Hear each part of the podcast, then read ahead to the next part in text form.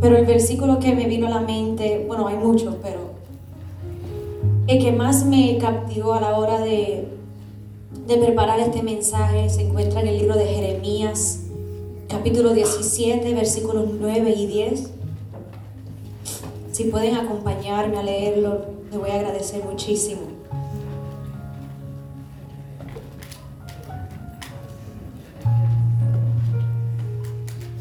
Gracias, Señor Dios. Qué lindo es la presencia del Señor.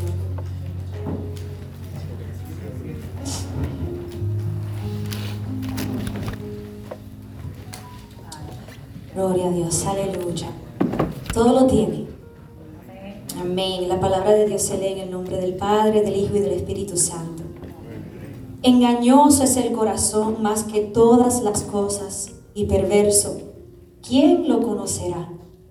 Yo, Jehová, que escudriño la mente, que pruebo el corazón para dar a cada uno según su camino, según el fruto de sus obras. Pueden sentar. Al pasar el tiempo, en mis cortos 25 añitos de vida, he tenido la oportunidad de vivir experiencias muy lindas y muy buenas, pero también he tenido la oportunidad de vivir experiencias no tan lindas ni tan buenas. De todas estas experiencias, lo más que me impacta de cada una de ellas es la manera que hoy en día puedo mirar hacia atrás y reflexionar, analizar cada una de esas ocasiones y crecer de la forma en la cual tal vez en esos momentos reaccioné, como eh, dije alguna palabra, el tono en que lo dije, una acción que tomé, etc. Y eso para mí es una de las cosas más maravillosas de la vida, como dice en el libro de Lamentaciones capítulo 3, 21 y 23, que por la misericordia de Jehová no hemos sido consumidos porque nunca decayeron sus misericordias. Nuevas son cada mañana, grande es su fidelidad. Cada día Dios nos ofrece su misericordia para intentarlo de nuevo. Nos ofrece su misericordia para ser cada día mejor y más como Él. Supe con mucha anticipación que me tocaba predicar en el día de hoy y por ende le pedí al Señor a través de estos últimos eh, semanas, meses, que me ayudara a prestar mucho más atención a lo que Él quería tratar conmigo en los últimos meses para saber cuál era el mensaje, que no tan solo iba a poder traerles para bendecir sus vidas, pero que fuera un mensaje con base, con fundamento, con experiencia vivida y propia ya que también en la palabra en el libro de Santiago dice que aquellos que enseñan tendrán un juicio un poquito más fuerte. Y prefiero enseñar algo que he vivido y que trato de aplicar en vez de decir palabras vacías. Habiendo dicho todo esto, esta semana me senté y comencé a escribir y a preparar mi bosquejo y reflexionar en todo lo que había vivido en los últimos meses. Y de ahí nació el manual de cuidado que es el tema de mi mensaje en el día de hoy, el manual de cuidado.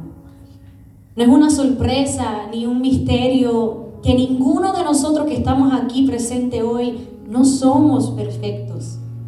Esto lo hemos conocido desde la caída del hombre en el libro de Génesis hasta el año 2023 en el cual actualmente vivimos tú y yo. Nuestra falta de perfección es exactamente lo que nos hace candidatos perfectos para depender de aquel que sí lo es. Cuando hablamos de aquel que es, fue y siempre será perfecto, hablamos de Cristo. El que no solo con sus palabras y sus acciones nos dejó el verdadero manual de cuidado. Hace poco tuve la oportunidad de viajar a mi isla del encanto, Puerto Rico, para trabajar en un proyecto. ¿Cuántos puertorriqueños hay aquí en la casa? Pero antes de ir, me di cuenta que el carro ya había llegado a un cierto, una cierta cantidad de millas, lo cual me hizo entender que ya era hora de hacerle el cambio de aceite y filtro. Los que saben de carro ya saben lo que estoy hablando. Ahora bien, el carro que yo tengo ahora, gracias al Señor, es un poquito más adelantado del que yo tenía cuando estaba en la high, en la high school. En la high school yo andaba en mi confidente Honda Accord de 98 por ahí para abajo, con la música encendida. Y hoy en día, gracias al Señor, pues yo ando humildemente en un Hyundai del 2013, que me, lo, que me lo ayudó mi hermano a encontrarlo. Y yo, como una mujercita independiente, pues yo dije, ya no tengo a papi para decirme cuándo es que le toca el mantenimiento, cuándo es que tengo que hacerle el cambio de aceite y filtro, cuándo es que tengo que ponerle coolant, cuándo es que hay que cambiarle los brakes. Y yo dije, tú sabes que yo soy independiente, yo puedo. Soy a mi hermano. yo dije, mira, Víctor, él es el, el, que es el, mecánico de la casa, él siempre está bregando los carros, pero él vive en Florida, entonces yo me quedé como que, bueno, no me toca de otro, tengo que llamarlo. Siempre lo estoy llamando para eso. Mira, Víctor, tengo que hacer el aceite, cambio, cambio aceite y filtro. ¿Cuál es el aceite? ¿Cuál es el filtro? Porque no sé. Y él me dijo, mira, y sabes, me dijo, estoy ocupado, no te puedo ayudar. Y yo, ok. Pero sí me ayudó un chiqui. Me dijo, mira, en la gavetita de adelante hay un, hay un manual de cuidado.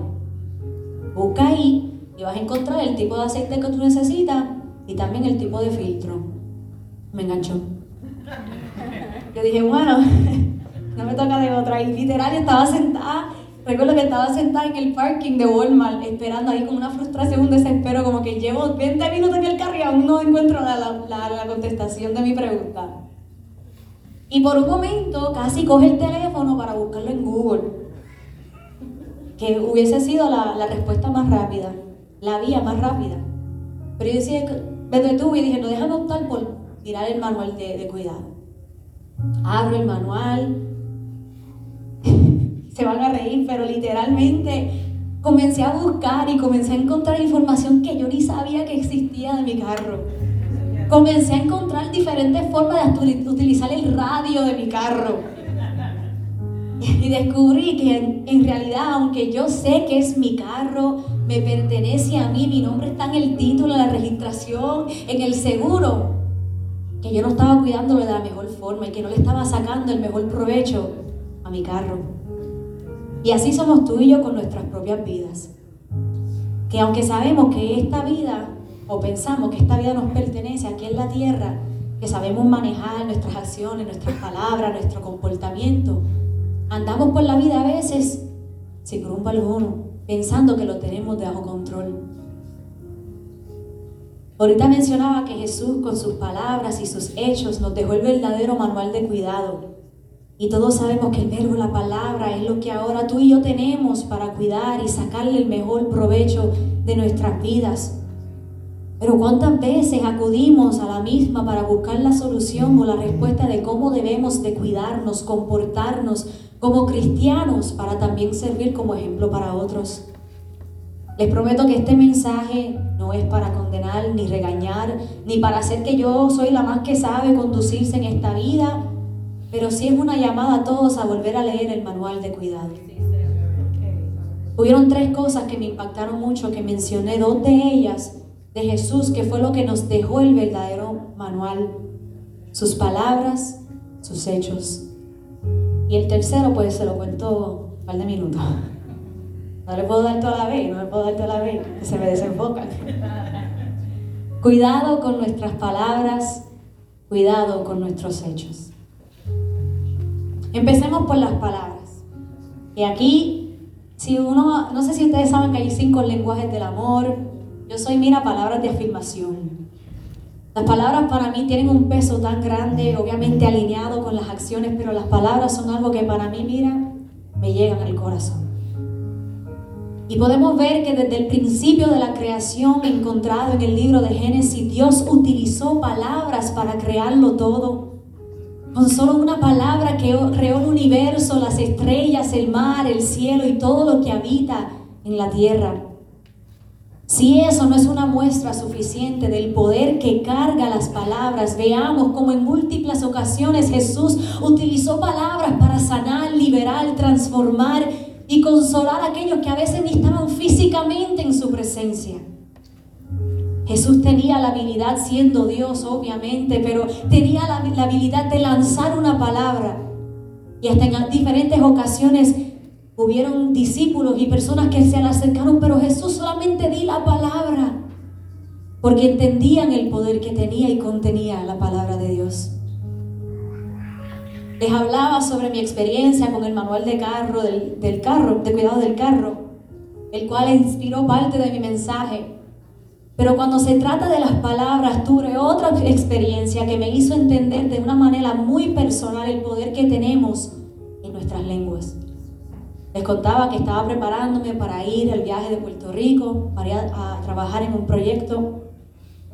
Y mientras estuve allá, tuve la oportunidad, o tuvimos la oportunidad de grabar en una hacienda hermosa, allá por Laja, por allá abajo, que tenía todo tipo de animal. Yo entré allá y pensaba que yo estaba en un zoo tenían vaca, tenían cebra. Yo decía, ¿cómo sacaron esta cebra en Puerto Rico? O sea, yo no entiendo qué es lo que está pasando. Yo sentí que yo estaba en el huerto del Edén ahí. Yo wow, Señor. Y el animal que me ayudó, que Dios utilizó, digo que Dios lo utilizó, porque Dios puede usar hasta las piedras. El animal que me ayudó para también inspirar este mensaje fue nada más ni nada menos un caballo. Yo como buen puertorriqueña que soy, yo dije, pues yo quiero pasear el caballo. Hace años que yo no pasé un caballo, yo era chiquitita la primera vez que yo lo hice. Pero yo tenía como que un entendimiento de cómo manejarlo. Yo dije, pues déjame montarme en uno. Y comencé a pasear el caballo.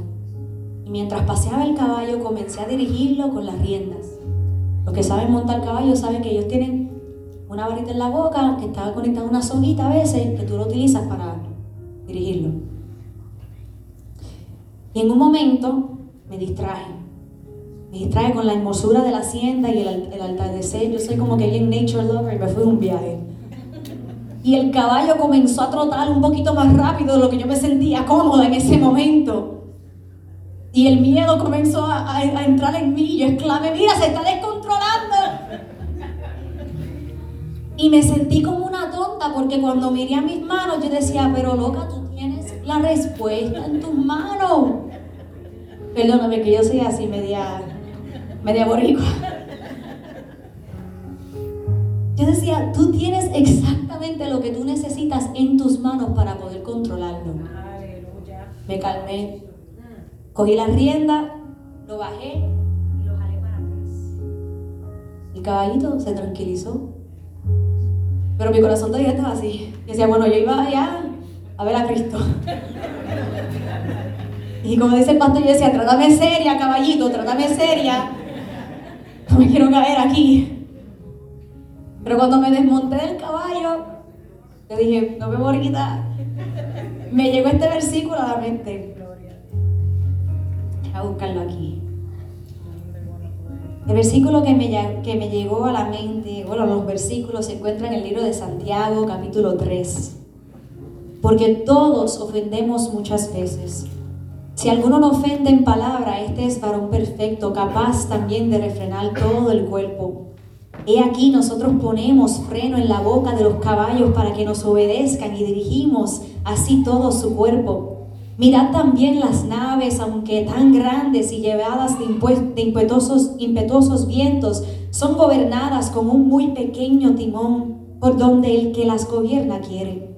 Así también la lengua es un miembro pequeño, pero se jacta de grandes cosas. He aquí cuán gran bosque enciende un pequeño fuego. Y la lengua es un fuego, un mundo de maldad. La lengua está puesta entre nuestros miembros y contamina todo el cuerpo e inflama la rueda de la creación y ella misma es inflamada por el infierno. Porque toda naturaleza de bestias, de aves y de serpientes y de seres del mar se toma y ha sido domada por la naturaleza humana, pero ningún hombre puede domar la lengua, que es un mal que no puede ser refrenado, lleno de veneno mortal. Con ella bendecimos a Dios y Padre y con ella maldecimos a los hombres que están hechos a la semejanza de Dios. De una misma boca proceden bendición y maldición. Hermanos míos, esto no puede, no debe ser así. ¿Acaso alguna fuente hecha por una misma abertura agua dulce y amarga? Hermanos míos, ¿puede acaso la higuera producir aceitunas y la vid higos? Así también ninguna fuente puede dar agua salada y dulce.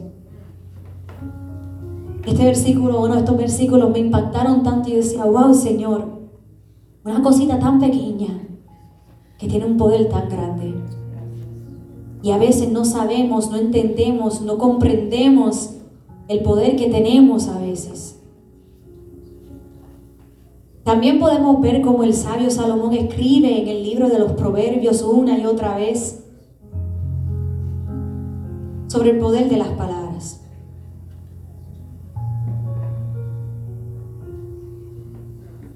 Capítulo 18, versículos 20 al 21. Del fruto de la boca del hombre se llenará su vientre. Se saciará del producto de sus labios. La muerte y la vida están en poder de la lengua. Y el que la ama comerá de sus frutos.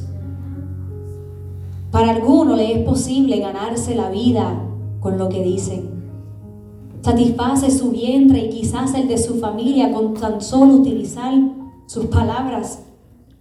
Este proverbio obliga, nos obliga a pensar que sea lo que sea que una persona diga, ya sea benéfico o dañino, él mismo la alimentará en toda su plenitud a través de lo que su audiencia a cambio le ofrece. En el versículo 21 vemos como Salomón recalca el mismo mensaje y varía sus palabras hablando de la boca, la lengua y los labios para mostrar que todos los instrumentos o medios de expresión tendrán como era su propia y justa recompensa. Y el que la ama comerá de sus frutos. Es decir, aquellos que sean lo suficientemente sabios para amar y apreciar el poder de lo que dice un hombre será bendecido y comerán el agradable fruto del habla sabia y eficaz. Cuidemos nuestras palabras.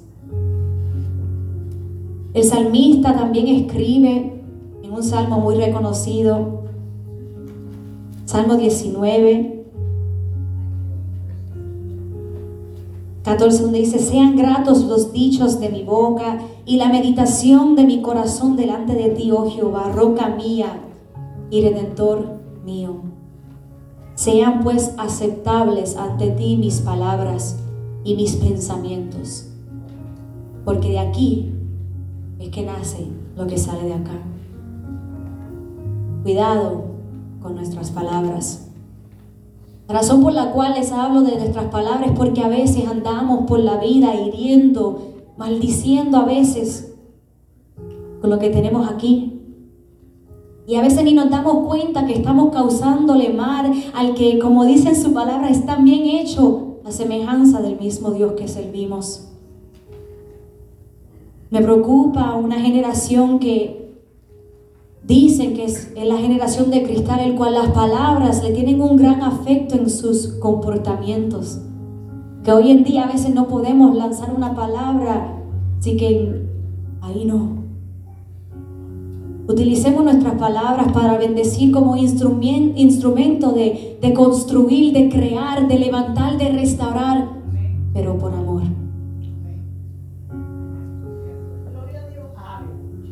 Segundo punto, las acciones de Jesús.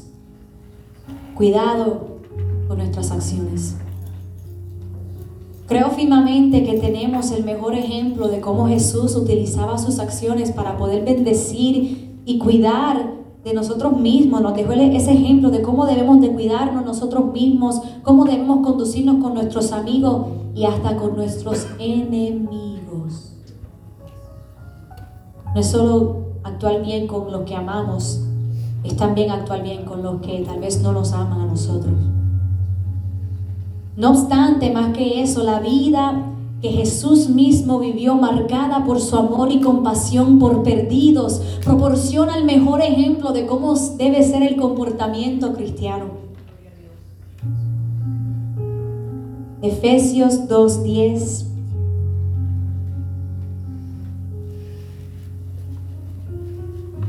porque somos hechura suya, creados en Cristo Jesús para buenas obras, las cuales Dios preparó de antemano para que anduviésemos en ellas. Estas últimas tres palabras personifican el comportamiento que glorifica a Dios y hace que Cristo sea real para los demás, para buenas obras. ¿Tendremos momentos difíciles? Claro que sí. ¿Tendremos momentos que nos retan a cómo vamos a reaccionar? Claro que sí. No digo que todo va a ser de color de rosa, que vamos a siempre responder con un abrazo, con una high five, pero debemos de ser un poquito más cautelosos, un poquito más cuidadosos de cómo reaccionamos en los momentos difíciles que vendrán.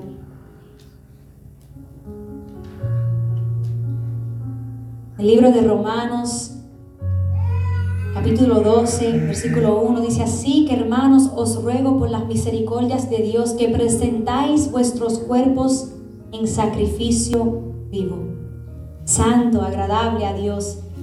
Es vuestro culto racional, es nuestra responsabilidad. Somos llamados a vivir vidas santas y agradables delante del Señor. Y a veces se siente la presión de querer tal vez decir que, ah, tengo una, un estándar de perfección. Sí, a veces la presión nos puede llegar, pero cuando tú haces las cosas con un corazón inclinado al corazón de Dios es un poquito más fácil, un poquito más liviano, un poquito más llevadero. Ay, pero ¿cómo se logra todo esto? Pues te tengo la primera parte de la respuesta el libro también de los Romanos, este apóstol Pablo estaba, mira, on fire. Libro de Romanos, capítulo 8, versículo 9. Mas vosotros no vivís según la carne, sino según, según el Espíritu. Sí, es, es que el Espíritu de Dios mora en vosotros. Y si alguno no tiene el Espíritu de Cristo, no es de él un comportamiento ejemplar que nos permita comprometernos plenamente a servir al Señor es posible cuando somos fortalecidos por el Espíritu Santo que nos capacita para hacer su buena voluntad. Cuidado con nuestras palabras, cuidado con nuestros hechos. Y por último, te dije que no iba a coger mucho tiempo. No lo mencioné al principio, pero se lo voy a dar ahora. Me impactó mucho las palabras y las acciones de Jesús, pero sobre todo lo que me impacta día tras día, que aún a veces ni logro comprenderlo y le pregunto Dios, pero ¿cómo es posible? Y sé que alguien aquí se debe de identificar conmigo y fue su corazón. ¿Ves? Es una cosa poder cambiar nuestras palabras, nuestro vocabulario, podemos también cambiar nuestros hábitos y nuestro comportamiento, pero ¿de qué vale si nuestro corazón no está alineado con lo que Dios quiere de nosotros? ¿No le has pasado por un ejemplo que están teniendo una diferencia con una persona y ellos tomaron, nosotros tomamos una acción, dijimos o ellos dijeron una palabra que nos hirió y cuando les comunicamos a esa persona lo que ellos hicieron o lo que ellos dijeron, que nos hirió tanto, que nos dolió, ellos como que dicen, ok, pues yo lo voy a cambiar. Esposa, por favor, no miren a su esposo en este momento. Es un ejemplo, es un ejemplo, un ejemplo. ¿No le ha pasado? Que un amigo, una amiga te dice algo y tú como que, güey, no me gustó lo que tú me dijiste. Y el por qué no me lo dijiste, no me gustó por esto. Y ellos te dicen, ok, pues yo lo voy a cambiar. Pero más sin embargo no entienden, o sea, no logran entender el por qué fue que te hirió. Y ahí está la diferencia de simplemente cambiar tu conducta y cambiar tu corazón. Será muy fácil decir cambiar mi comportamiento, cambiar mi vocabulario en la forma que digo las cosas, pero es un tema que va más allá de simplemente cambiar lo externo. El arrepentimiento verdadero requiere un cambio de corazón. Estar convencido del mal que llevamos dentro y pedirle a Dios diariamente que nos ayude a examinar esas partes de nuestro corazón, así como escribió el salmista David en el Salmo 139. Uno de mis favoritos.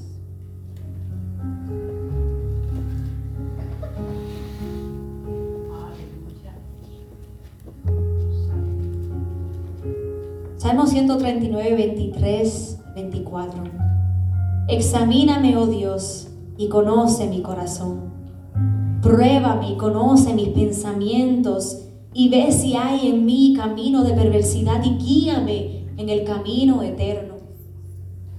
En el proceso de examinación de nuestros corazones es una muestra de morir a nuestro yo, es una muestra de humildad y digno de admirar cuando podemos reconocer el porqué detrás de nuestras palabras, el porqué detrás de nuestro comportamiento, el porqué detrás de nuestra maldad.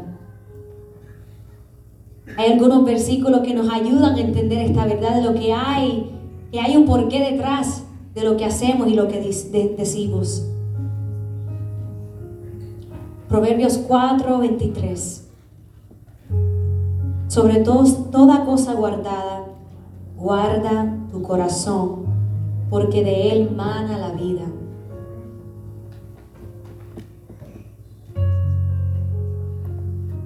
Libro de Mateos capítulo 6, 21. Porque donde estaré vuestro tesoro, allí estará también vuestro corazón. Mateos 12, 34.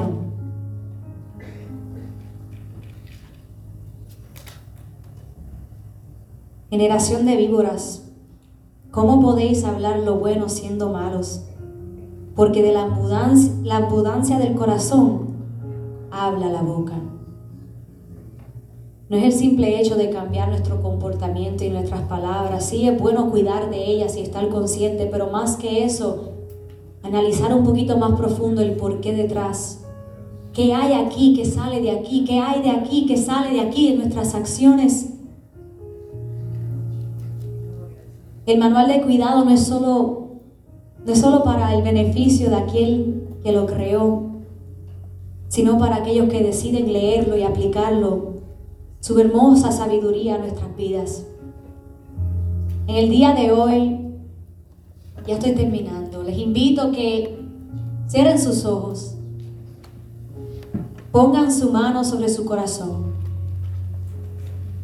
Y por un momento, dentro tanto caos de la vida, de tanto para aquí, para allá, que es Día de las Madres, que vamos a comer, que esto y que lo otro, vamos a apagar eso por un momentito. Vamos a tomar un momento en el silencio de la presencia del Señor para pedir al Espíritu Santo que examine lo más profundo de nuestras fibras, de nuestro corazón, conociendo que con Él podemos adquirir un nuevo corazón, que Él puede quitar el corazón de piedra y reemplazarlo por uno de carne. Él tiene el poder de restaurar un matrimonio que tal vez por falta de cuidado de palabras y de acciones cometieron errores que hirieron. Él puede sanar heridas entre hijos y padres. Él puede cambiarlo todo. Pero solo cuando somos humildes, quebrantados de corazón. Ahora mis últimas preguntas para ustedes y no tienen que respondérmelas.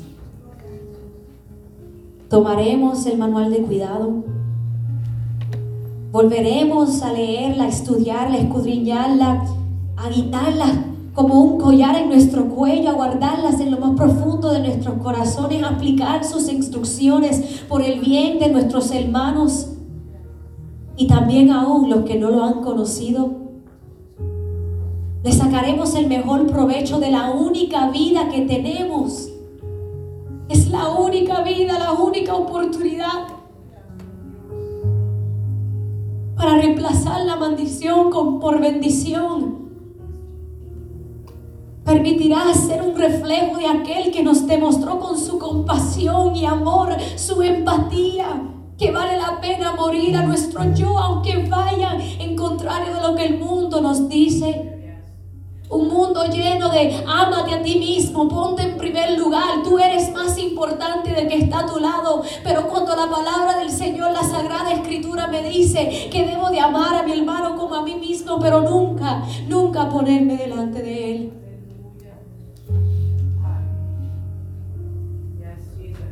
Cuidemos nuestras palabras, cuidemos nuestras acciones, pero sobre todo cuidemos nuestros corazones. En el día de hoy el manual de cuidado ha existido por años tras años.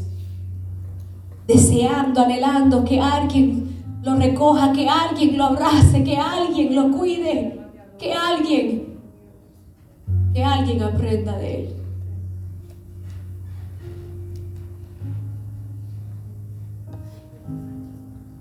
El corazón es engañoso.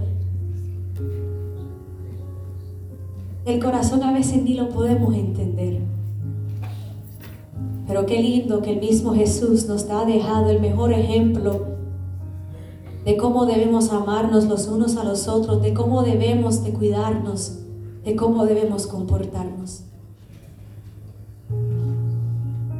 Cuidado con nuestras palabras, cuidado con nuestras acciones, cuidado con nuestros corazones.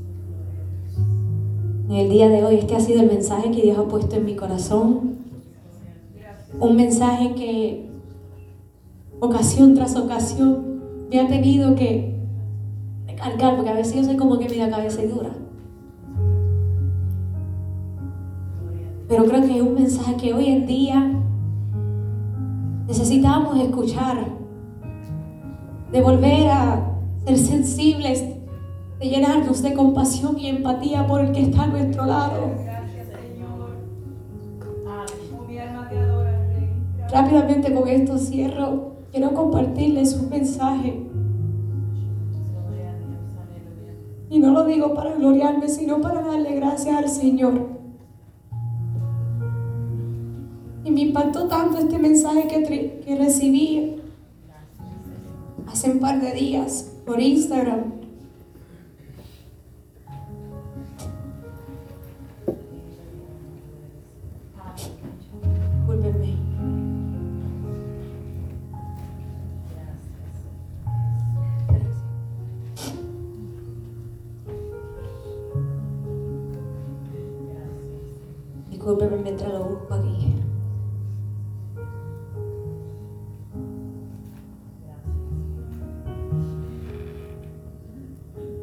Fue este mensaje que me recordó lo sencillo que es, lo simple que es amar a nuestro hermano.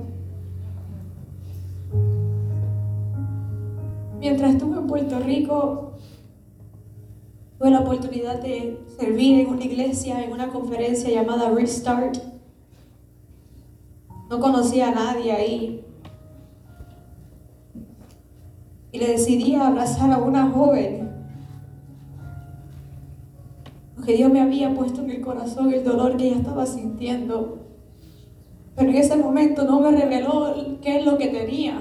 Yo simplemente fui y abracé, oré por ella. Y luego recibo este mensaje y dice, sabes, a veces uno no imagina el alcance que uno puede tener aún por las cosas simples. Una semana y un día luego de Restart, la conferencia, y de abrazarte y sentir a Dios por medio de tu abrazo, mi, mi vida cambió por completo luego de, de sufrir una violación. No entendía por qué eso pasó por tercera vez en mi vida pero Dios me enseñó que aún en el momento donde más quebrantadas nos podemos sentir, Dios nos transforma. Gracias por bendecirme aún por cosas simples, como son interactuar conmigo en medio de este proceso tan duro, en todos los aspectos que me ha tocado atravesar. Vuelvo y recalco, no es para gloriarme, sino para darle gracias al Señor porque con acciones tan sencillas como abrazar a nuestro hermano, como una palabra de decirle, wow, qué hermosa te ves en el día de hoy, wow, lo hiciste bien. Estoy alegre por lo que estás haciendo por el Señor. Puede cambiarle la vida a alguien. Lloraba mientras, mientras Isaac le, hablaba a la pastora, mientras el pastor Oscar utilizaba sus palabras para bendecir a su mamá y honrarla. Porque cada uno de nosotros llevamos años tras años, tal vez de traumas, tal vez de momentos difíciles que el uno ni sabe. Y con solo decir una palabra como gracias, con solamente decirte honro, te admiro, te aprecio, le doy gracias a Dios por ti. Te puede ministrar más que cualquier discurso, cualquier sermón que uno pueda pasar horas y horas y horas preparando. Cuidado con nuestras palabras, cuidado con nuestros hechos, pero sobre todo cuidado con nuestro corazón. Que el Señor le bendiga, iglesia.